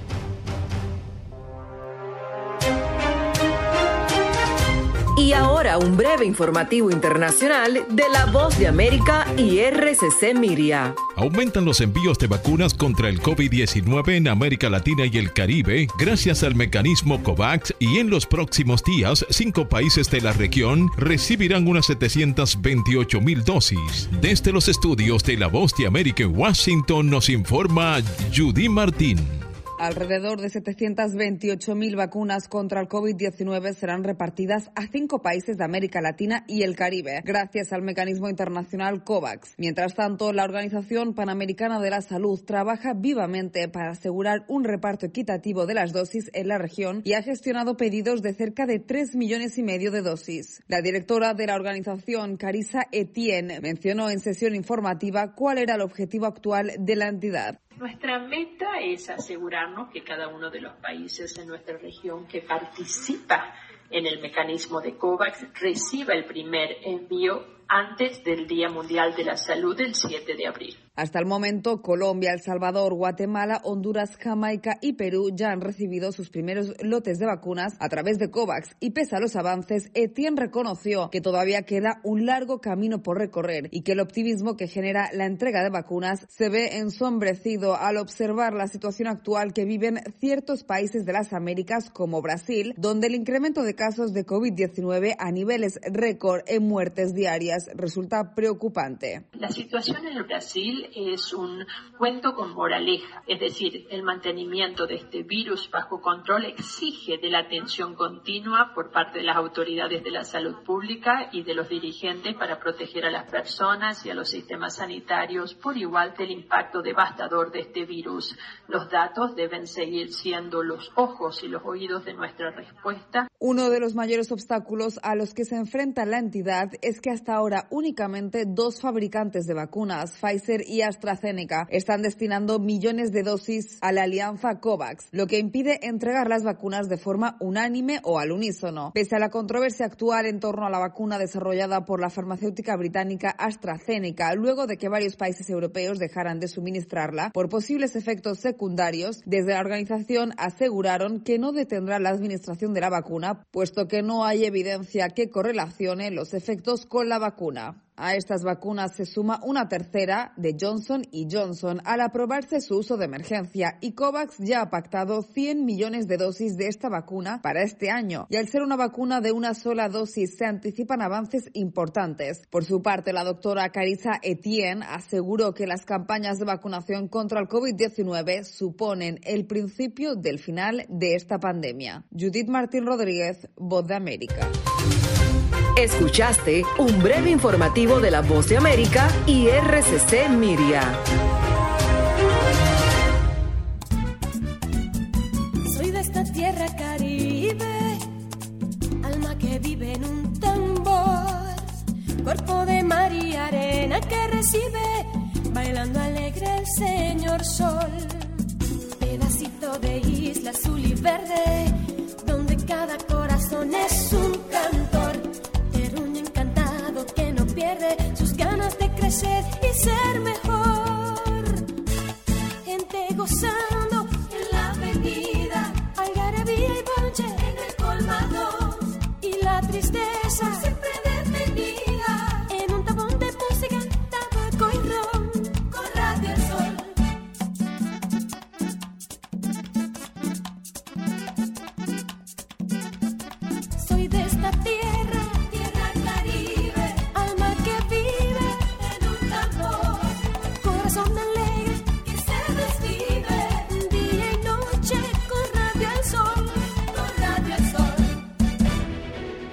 Sol. Sol 106.5, la más interactiva. Una emisora RCC Miria. Un paneo con habilidad. Encuentro e interrogatorio. Un paneo con agilidad. Para lo importante y notorio. Un paneo sin recreo, Un paneo sin abucheo. Un paneo en su apogeo. Paneo, paneo, paneo. Seguimos ese espacio paneo semanal por Sol 106.5 FM. También estamos en YouTube, en el canal de Sol 106.5 FM, en nuestro canal Paneo Semanal, y en Facebook e Instagram y Twitter también, que son nuestras redes sociales. Ya tenemos en, en línea a nuestro invitado eh, estelar del día de hoy, que es eh, un plato fuerte, eh, cerca del mediodía ya. Iván Gatón. compañero de la maestría de Relaciones Internacionales de los Camaima. Muy Ah. buenos días, profesor Iván Días. Gatón. Muy buenos días. Buenos días, Iván. Bueno, y eh, tenemos eh, como experto en temas internacionales y de geopolítica la situación de Estados Unidos. Vamos a entrarle directamente. ¿Qué es lo que está pasando con la administración de Biden? Con Rusia, con Putin en contra, un- unas conversaciones en Alaska que se salieron del protocolo, se El dijeron rifirrafe cosas con los chinos. con los chinos. También Corea del Norte eh, amenazó con, con- con provocar inestabilidad. Es decir, eh, esta no ha sido una buena semana para Biden y para los Estados Unidos. Déjame a los que no conocen al profesor Iván Gatón, antes de entrar en ya en las adquisiciones, eh, decir que Iván es muy destacado economista, sociólogo y experto en relaciones internacionales. Eh, fue presidente de la Comisión de Defensa Comercial, ha sido embajador, en- adscrito al Ministerio de Relaciones Exteriores y tiene una amplia carrera académica también en, en economía y economía internacional y, y- y bueno, es una, un referente eh, en lo que es el conocimiento de la, la situación internacional y geopolítica que afecta a la República Dominicana y en sentido general un conocedor de los, de los temas eh, globales. Así que yo quiero, en una época hicimos un programa de televisión juntos, Eh, quiero, y otras experiencias que tuvimos, trabajamos juntos en alguna que otra ocasión, y quiero, nada, darle una- un especial saludo y mi reconocimiento sobre todo. Oh, gracias, gracias, José. Bueno, eh, lo que sucede es lo siguiente, el mundo en el cual nos encontramos y que Biden entra en ese escenario, es un mundo en el cual hay un desplazamiento de las, de las capas tectónicas de las relaciones internacionales. Mm, Y, eso le sucedió también a Trump. Es, de hecho, Trump llega a la presidencia dado ese cambio. Es decir, todos los dilemas que cualquier presidente de Estados Unidos tendrá que resolver en este siglo tienen su origen en el desafío que supone China como competidor estratégico. Eso no hay que darle muchas vueltas, pero lo que le pone la guinda al pastel es tener a un Vladimir Putin apoyando a China. Me explico. Lo que sucedió en Alaska, algo inusual, los chinos muy difícilmente van a responder de manera abrupta, directa, como lo hicieron en Alaska ahora.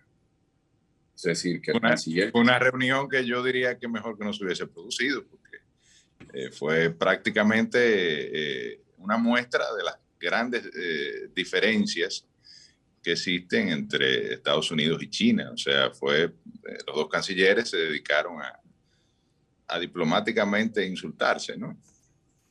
Y, algo que, que, debe llamar la atención es que si eso es lo que sale a los medios de comunicación, imagínense ustedes lo que hay detrás que no se dice, porque a la mayoría de las reuniones de Estado, la gente se entera de lo que los gobiernos están interesados sin que se conozca.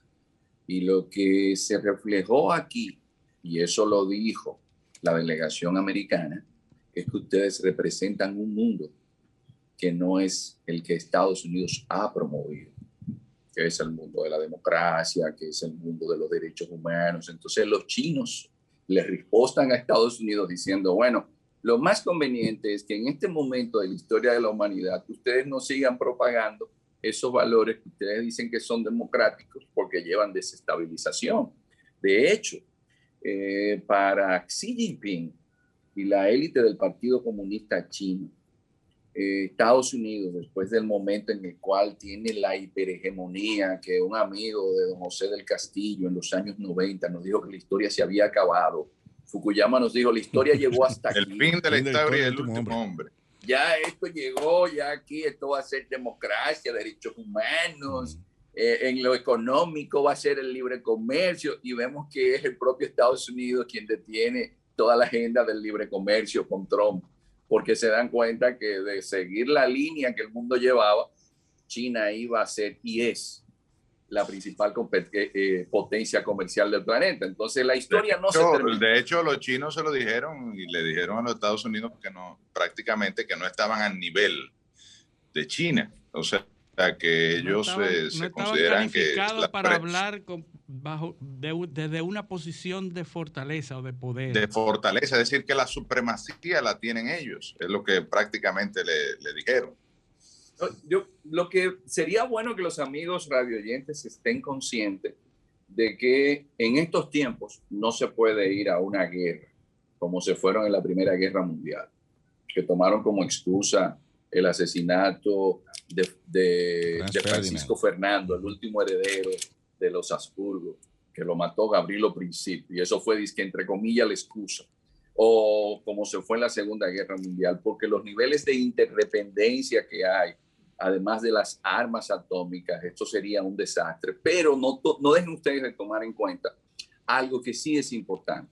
Y yo creo que esto sí nos demuestra a nosotros cómo los chinos trabajaron estratégicamente y cómo la administración Biden, que no lo pudo lograr la administración Obama, hereda un gran problema. Es que geoestratégicamente cualquier país necesita de energía barata y a buen precio, mucho más los países fríos como Alemania o la República Checa. Y la administración Trump impuso sanciones por un gasoducto que se llama Nord Stream 2. Esto casi no sale en la prensa, pero es importante. Gazprom, la gran empresa de gas natural, no gas licuado de petróleo, que es que con la fracturación hidráulica Estados Unidos quería venderle a la Unión Europea y Angela Merkel dice, no, es que yo como Alemania tengo derecho a una energía menos contaminante y más barata. Y le pusieron sanciones a las empresas vinculadas a Nord Stream 2 y como quiera ya se concluyó el Nord Stream 2. El representante de Rusia en Alemania es nada más y nada menos que Gerhard Schröder, el ex canciller alemán.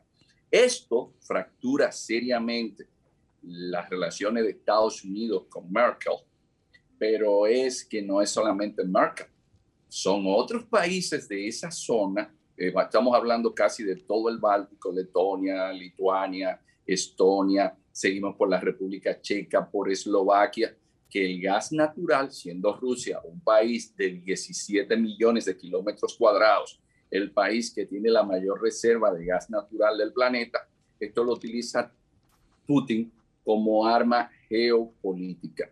Pero la alianza ruso-china, donde Rusia le vende a China 400 mil millones de dólares, un contrato para venderle gas, hace que las diferencias chinos-rusas por las incidencias en toda el Asia Central, Kazajstán, Uzbekistán, Tayikistán, incluso un poco más al sur, en Turkmenistán, todo eso le permite a los chinos desarrollar un gran proyecto que no es un proyecto comercial solamente, que es un proyecto que da a conocer en Kazajstán en el 1914 eh, en el 2014, el presidente Xi Jinping, que se llama La Franja y la Ruta de la Seda. Todo esto implica, es, todo esto implica una reconfiguración del mapa geopolítico y geoeconómico del planeta.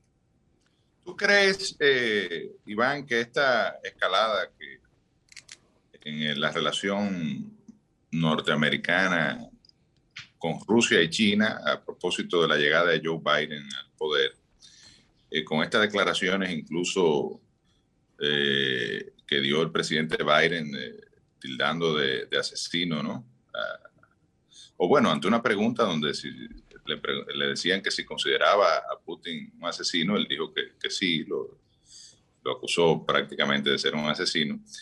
¿Tú crees que esto fue, todo esto es parte de un guion, pensado, diseñado, el o el presidente Biden fue sorprendido. No, no.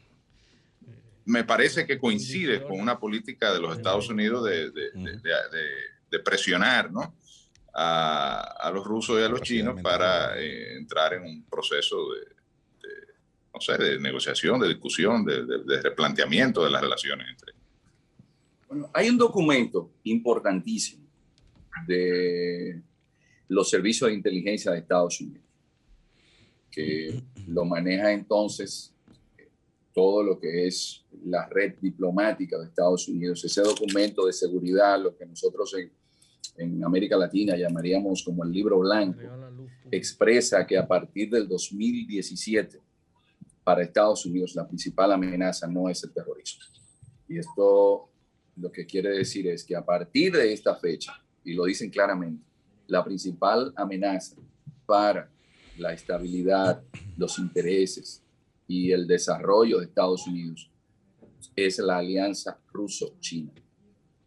Rusia y China, no sé si ustedes llegaron a ver en la reunión de, del grupo de Shanghai, que es un grupo importantísimo, el grupo de la cooperación de Shanghai, que fue una reunión que se llevó a cabo en el segundo puerto en importancia de China, que se llama Qingdao, de la provincia Shandong, que en su, en su, hace ya como 100 años era una zona que colonizaron los alemanes y que con el pacto de Versalles en el 1918 se le cedió entonces a los japoneses. Ahí Putin y Xi Jinping se declararon amigos y, y decidieron entonces dejar a un lado cualquier diferencia y las expresiones que estamos viendo es que es cierta.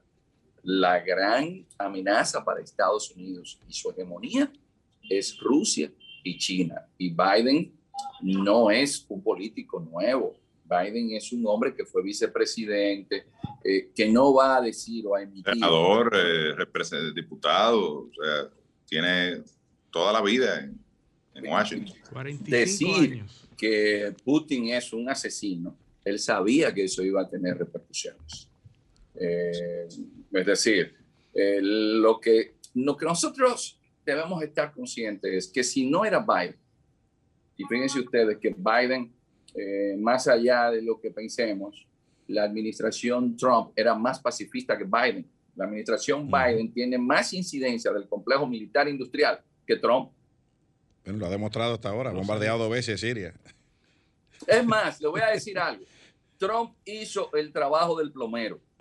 Había un trabajo que se necesitaba hacer en política exterior, sobre todo para apuntalar a Estados Unidos eh, con el tema de Israel. Por ejemplo, Se acusa a Trump de haber eh, cambiado la embajada a Israel yendo en contra, ah, perdón, a Jerusalén. yendo en contra de la resolución 181. Pero eso no fue Trump, eso fue el Congreso americano. Lo que pasa es que, ningún presidente había tenido la osadía de decir, no, la vamos a mudar. Pero por otro lado, los acuerdos de Abraham que llevó a cabo la administración Trump, haciendo que países como Emiratos Árabes Unidos, Qatar, Arabia Saudita, establecieran vínculos con Israel. Si hubiese sido un demócrata, se gana el premio Nobel de la Paz, porque Obama se lo ganó y no movió ni un dedo. Entonces, Trump hizo un trabajo sucio que mucha gente no quiere reconocer. Pero la administración Biden para mí va a ser más guerrerista que la administración Trump. Yo eh, tengo una preocupación eh, vinculando todo este, este análisis que tú haces de la, eh, del equilibrio o el desequilibrio de poderes entre Rusia, China versus Estados Unidos. En el caso de la administración Trump, desde el punto de vista comercial, pues aplicó sanciones eh, incluso la propia China le aplicó sanciones eh, comerciales, aranceles, eh, fomentó el crecimiento de la industria local, mientras que la política de Obama había sido generar un, contrapeso desde el punto de vista comercial con el, el, famoso Trans-Pacific Partnership o el acuerdo transpacífico ¿no? de comercio con todos los países, de hacer una gran alianza acuerdo de libre comercio con los países, eh, digamos, que tienen como elemento común el, eh, la, la, costa con el, con el, Océano Pacífico. Ahí está Japón como eje en, Asia eh, y todos los países de América del Sur, América Central, México, evidentemente Estados Unidos y eso para República Dominicana representa una amenaza. Ahora la administración Biden lo que uno asumiría es que esto se va a retomar y que va de alguna forma a, tomar cuerpo y eh, evidentemente eh, las consecuencias económicas para nuestras exportaciones y nuestra competitividad como centro de inversión, donde la mayoría de nuestra inversión extranjera viene de los Estados Unidos y precisamente eh, para eh, exportar productos, desde, sobre todo desde zona franca, utilizando el acuerdo de libre comercio con Estados Unidos, esto pudiese representar una amenaza para la República Dominicana. ¿no? Eh, pues, lo que pasa es que la administración Obama había estado claro en algo que muchos de nosotros también queremos obviar, y es que la modernidad que dio primacía al Atlántico ya pasó. El centro del, para tomar en cuenta el uso horario, no debe ser el meridiano de Greenwich.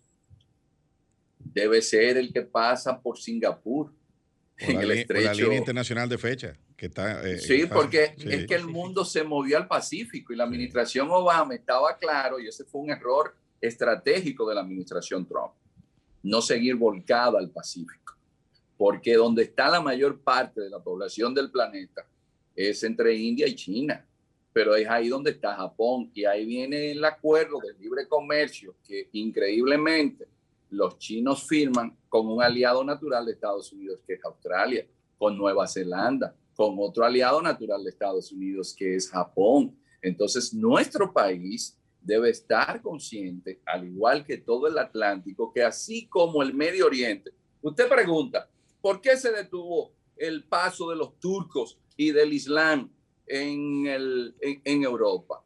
Fue por la batalla del Lepanto, pero ¿de dónde se financió la batalla del Lepanto? Ah, con la plata que se sacó de Guanajuato y Zacatecas, porque la corona española con Carlos V de Alemania y primero de España, del dinero que consiguió aquí, financió esa campaña para detener. Y entonces se preguntan, ¿y por qué entonces esa zona del mundo, Medio Oriente, donde hubo tanto esplendor colapsado.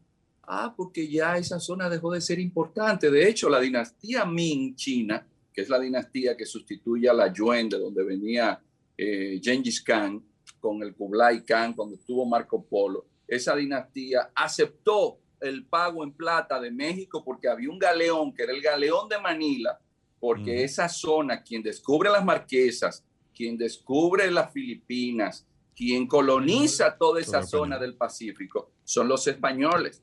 Y la dinastía Ming hace el contacto con los, español, los españoles y ese barco, que ellos son los que descubren una corriente marítima, que es la corriente del Kuroshibo, que es la que permite regresar a la zona del Pacífico, al mar de Cortés, que lo descubre Hernán Cortés junto con un negro que se llamaba Juan Garrido, que vino aquí cuando Nicolás Giovanni en el 1503 y luego con Diego Velázquez Cortés, que había trabajado en Asua como escribano, se van a Cuba y de ahí a México. Eso da un sentido de la globalidad y de la interdependencia. Es decir, que esa modernidad que unifica al mundo y da sentido de la globalización, ahora ya el centro no es el Atlántico, sino el Pacífico. Y quieras o no, los países que estamos del lado del Atlántico no vamos a tener en los próximas, próximas décadas la incidencia que tuvieron antes. Así es, y, en ese mismo eh, eh, orden, Iván, ya llegando a la época moderna, el conflicto del mar, del mar del sur de China es una, es, eh, hablabas de, la, de, los tipos de, de, vamos a decir, de guerra, de conflicto del siglo XXI, y hay una, una tesis de, la guerra híbrida, ¿no? Que se da en, el aspecto de la escalada militar, pero también en otras áreas como la comercial. Pero aquí en el, en el tema del mar, de China específicamente, hay un, eh, yo diría que, que está la amenaza militar más importante de un conflicto entre Estados Unidos y, China por, por el control estratégico de esa zona. Por una pregunta muy sencilla, ¿por qué los Estados Unidos tienen que controlar el mar del sur de China? lo que sucede es lo siguiente, en el mar del sur de China, como usted acaba de decir, no es un conflicto simplemente entre Estados Unidos si tendríamos una tercera guerra mundial, no comenzaría en Medio Oriente, sino ahí. Claro. El, el, mar del sur de China, para los amigos radio oyentes, es la zona que ustedes van a ver ubicadas en las islas Spratlys, las islas Paracelso, que están mm. en esa parte que va desde Taiwán hacia el este, bajando un poco hacia Vietnam, pero también hay que tomar unas islas en cuenta que ya la administración Biden dijo que ellos la iban a defender, que son las islas Diaoyu o Senkaku, que se la disputan Taiwán y Japón. Pero es que por ahí cruza más del 60% del comercio. En la entrada del estrecho de Malaca.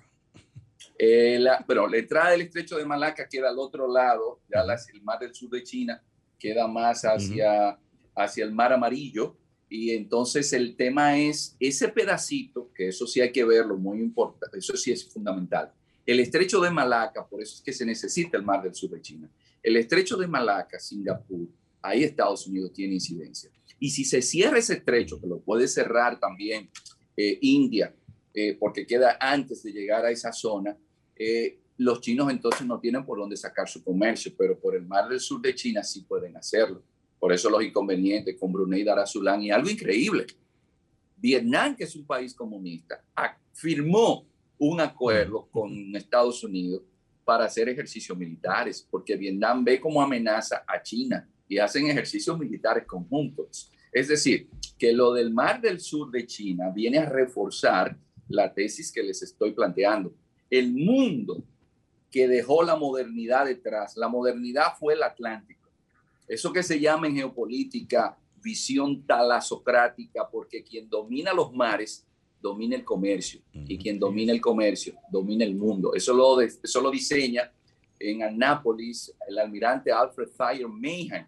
Y de ahí es que viene lo que se conoce el corolario Roosevelt a la doctrina Monroe, donde le quitan a Cuba, a, a, a España, le quitan a Puerto Rico y también le quitan a Filipinas.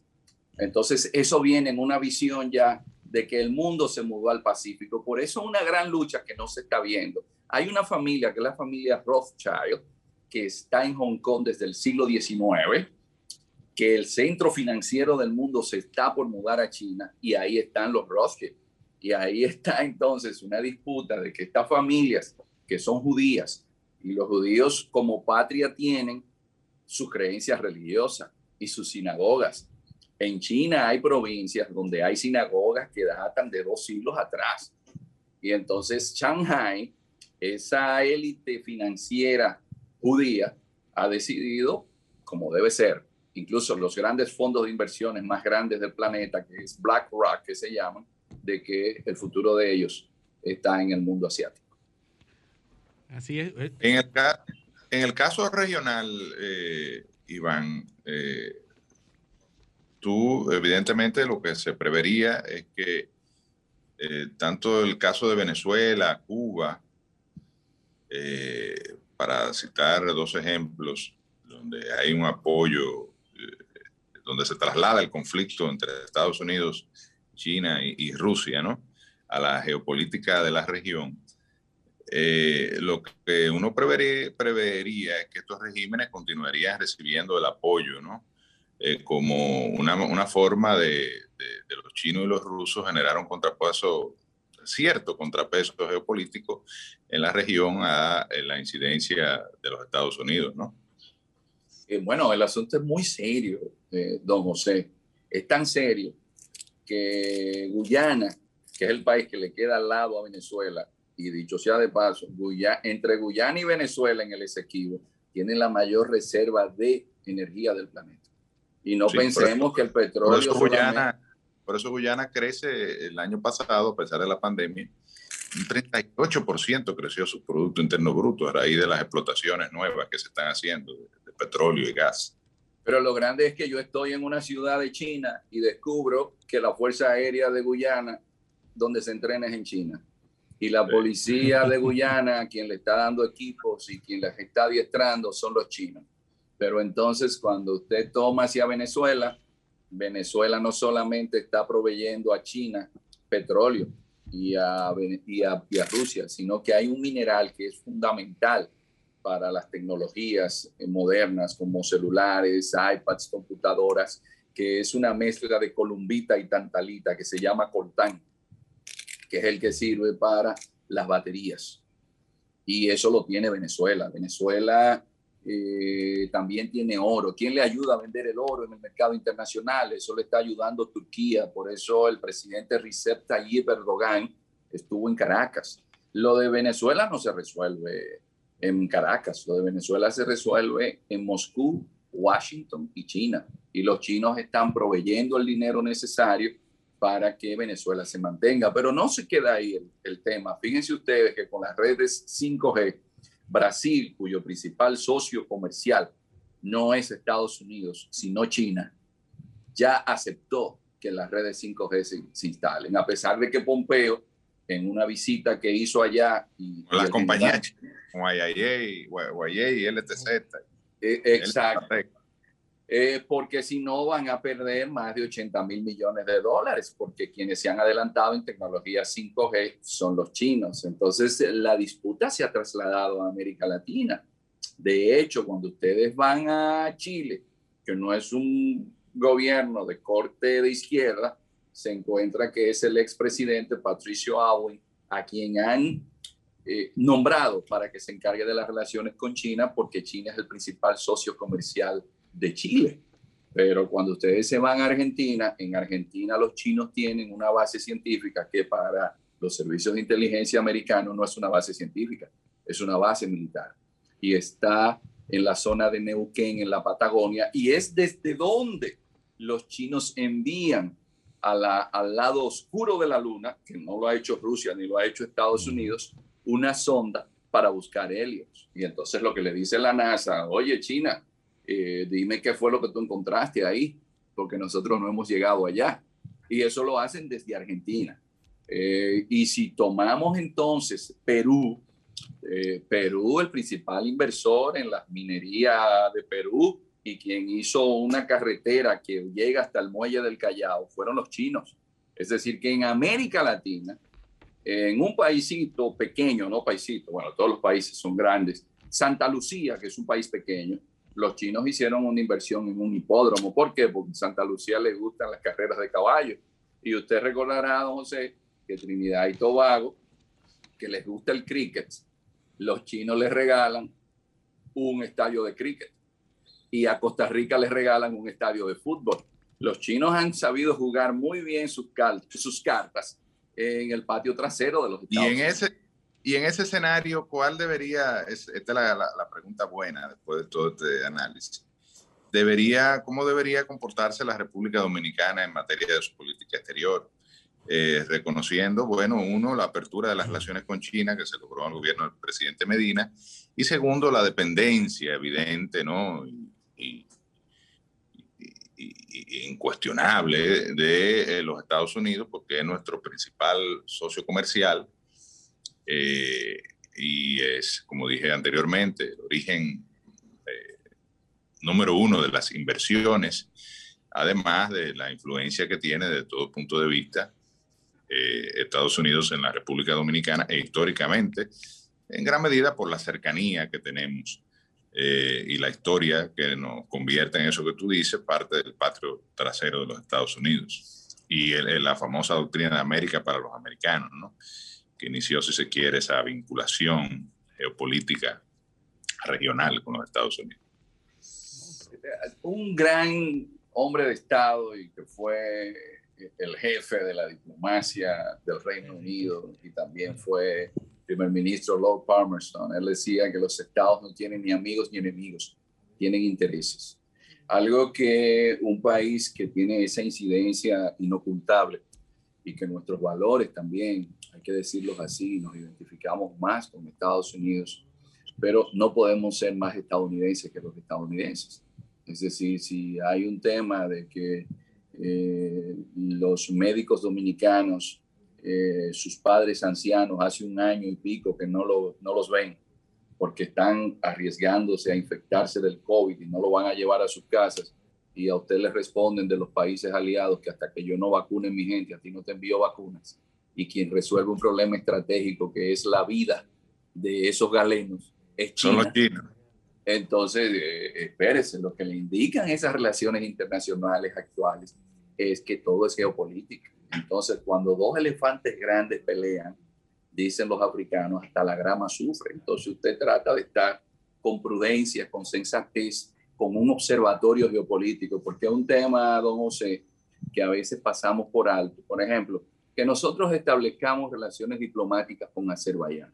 Qué bueno, Azerbaiyán es un país rico, Azerbaiyán es un país que, que está pujante, pero eh, ¿Y qué vamos a hacer con los armenios, que son cristianos, que tienen una gran incidencia en Washington, que tienen una gran que son aliados rusos. Europea? Eh, que, aliados con los rusos. Pero que son aliados con los rusos porque es el primer reino cristiano de esa zona del mundo. Es decir, hay detalles en la geopolítica que es importante que haya una especie de think tank en la Cancillería Dominicana en el Ministerio de Defensa de gente que sepa cuáles son esos detalles de las relaciones internacionales para que el país entonces, usted no tiene que pelear con China y usted no tiene tampoco que dejar de reconocer que Estados Unidos es su principal socio comercial, que Estados Unidos es donde usted tiene dos millones de personas viviendo, pero Estados Unidos tiene unos intereses que son los de ellos. Pero ¿cuáles son los suyos? ¿De qué forma usted compatibiliza los intereses que posee o que tiene urgentes. Por ejemplo, el gobierno dominicano, ¿ustedes se imaginan lo que estuviésemos nosotros viviendo ahora sin las vacunas chinas? Así es. Como esperando las vacunas de Estados Unidos. No, oiga. Se ha priorizado en el caso de AstraZeneca, que han dejado de, utilizarla. Eh, en el caso norteamericano, están vacunando con Pfizer, Moderna, creo que Johnson también. Entonces ha priorizado a sus socios comerciales eh, más, importantes. Canadá de México. Canadá y México, eh, cediéndole 2.5 millones de dosis a México y 1.5 millones de dosis a Canadá. Y al resto del mundo nada. En lo que ellos siguen su proceso de vacunación, que hay que decir que, que va muy bien, ya han vacunado 100 millones de, de, dosis, ¿no? De personas, ¿no? Eh, en una, eh, bueno, de dosis, porque hay personas que ya, sobre todo lo de primera línea y los ancianos, que ya ah, se han vacunado con las dos dosis que, que, estas vacunas, eh, salvo Johnson, que estas vacunas requieren. Pero, fíjense en esto, don José, que los intereses geopolíticos han determinado el interés sanitario. Como usted lo dice, ¿a quién le dan la ayuda? A Canadá, a México, porque México le dijo, pero mira, eh, yo tengo una situación aquí y yo tengo 3.000 kilómetros de frontera contigo. No, y te estoy recibiendo todos los inmigrantes del DAC, de, de, de, de los Dreamers, que están, tú estás devolviendo, eh, que ante la llegada de Joe Biden, en el caso de guatemaltecos, hondureños, salvadoreños sobre todo, han, reiniciado las famosas caravanas de migratorias hacia los Estados Unidos y tú, eh, salvo aquellos que vayan acompañados con niños de, de cinco años o menos, tú lo estás devolviendo a todos y yo como México te los estoy recibiendo. Eh, o sea, eh, evidentemente son los intereses geopolíticos los que definen, como tú bien dices, una decisión que tiene que ver con la salud de, las poblaciones, ¿no? en este caso de México y Canadá. Bueno, prudencia y sensatez. Vimos cómo el propio presidente de la República agradecía a los chinos haber sido solidario y reprochaba que los aliados naturales estratégicos nuestros, en un momento de tanta urgencia como es el de la salud de la gente nuestra, no han tenido solidaridad. Sin embargo, como hemos planteado desde el inicio de la pandemia, la COVID-19 lo que ha hecho es acelerar procesos geopolíticos que ya estaban en marcha. ¿Y cómo, ¿Y cómo se enmarca esta prohibición del gobierno dominicano que los chinos inviertan en áreas estratégicas? O sea, eso cae como, me imagino, como un baldón de agua fría eh, en, un, en una coyuntura eh, de apertura como la que debería estarse dando. Eso lo veo como en dirección contraria. Lo que sucede es que quizás, eh, bueno, en diplomacia, incluso cuando se designa un embajador, para usted el placer, nunca el país le va a decir que no. El país lo que hace es que no le responde, porque en diplomacia eh, se trata de ser delicado y hay cosas que no se dicen quedándose callado. Es decir, usted puede fácilmente, si no quiere que le inviertan en un área, usted simplemente, el Estado tiene su dinámica y usted necesariamente no tiene que decirlo, no hacerlo público. Porque todos esos informes se recogen, por ejemplo, todas las embajadas tienen una persona encargada del área política, del área comercial, y esa persona hace un informe y eso va al área de ese país. Por ejemplo, el actual embajador chino en República Dominicana trabajó en Chile. Y cuando estuvo en China, era el, el embajador encargado del área del Caribe. Por eso habla el español mejor que cualquier dominicano que con cosas y con vainas tiene su vocabulario limitado a 300 palabras. Y el hombre vino aquí, baila merengue, baila salsa. El hombre, eh, Donald Trump dice que el coronavirus fue un, fue una, un virus que se lo inventaron los chinos y él escribe un Twitter que dice, ese tipo está loco, está loco. Y ese fue el, el tweet tendencia de ese día, porque es un hombre que se preparó, que maneja todo el contexto entonces, en la diplomacia, usted tiene gente preparada para eso, que le manejan esas sutilezas. no es necesario haberse expresado en esa dirección. Dice Henry Kissinger en su obra eh, China, sobre China, que los chinos piensan en cientos de años, opuesto a los occidentales que piensan en años. Ellos hacen sus proyecciones, sus proyectos desde cientos de años. Y ellos están haciendo de manera eh, consecuente, de manera, eh, de, manera firme, el asunto de la, ruta de la nueva ruta de la seda, ¿verdad? la, la, ruta de la seda desde antes de Cristo ya ya se había establecido, pero ahora la nueva ruta de la seda marítima y por eso han invertido en los puertos, en puertos importantes de esa ruta. Pero también han invertido más de 76.868 millones en Latinoamérica, ocupando un espacio que los mismos norteamericanos habían dejado. Y no se ofenden cuando el gobierno dominicano dice que no va a permitir inversiones, sino que responden con una solidaridad de facilitar vacunas, como ha facilitado a muchos países de Latinoamérica, en una, eh, lo que unos expertos llaman la diplomacia de las vacunas ahora. Es decir, que lejos de ofenderse y darle la espalda a los países en donde Estados Unidos tiene incidencia, lo que hacen es que le favorecen. Eso es diplomático. Y eso es la diplomacia, y una diplomacia a largo plazo, como dice Henry Kissinger. Eh, dicho sea de paso, ese libro lo escribió Kissinger en Punta Cana. Incluso cuando ustedes lean la introducción al libro van a encontrar que Kissinger agradece a su amigo Oscar de la Renta haberle permitido escribir ese libro en Punta Cana. Eh, de igual forma, lo que ustedes van a ver es que esto, eh, esta forma de los chinos actuar está muy basada en Sun Tzu, el arte de la guerra. Entonces los chinos entienden que fuerte no es el que avasalla, sino el que se impone de forma indolora. El programa que nosotros tenemos instalado para ver el mundo no es el que tienen los chinos. Y por eso es que siempre planteo de que usted no puede hablar de China sin usted haber estudiado China.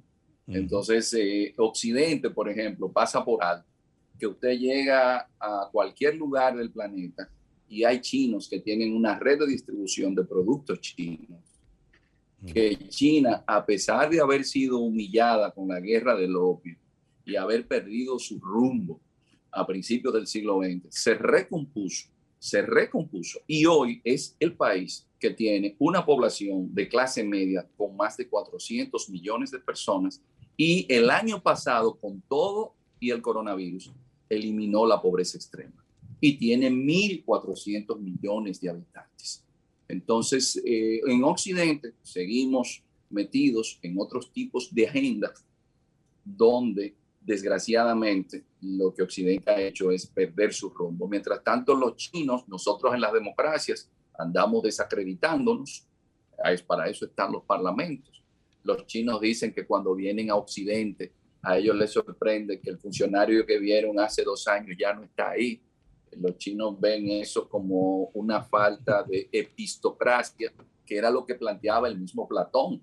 Platón nunca creyó en que personas sin talento, sin capacidad, debían estar en el ejercicio del Estado. Platón hablaba de una epistocracia.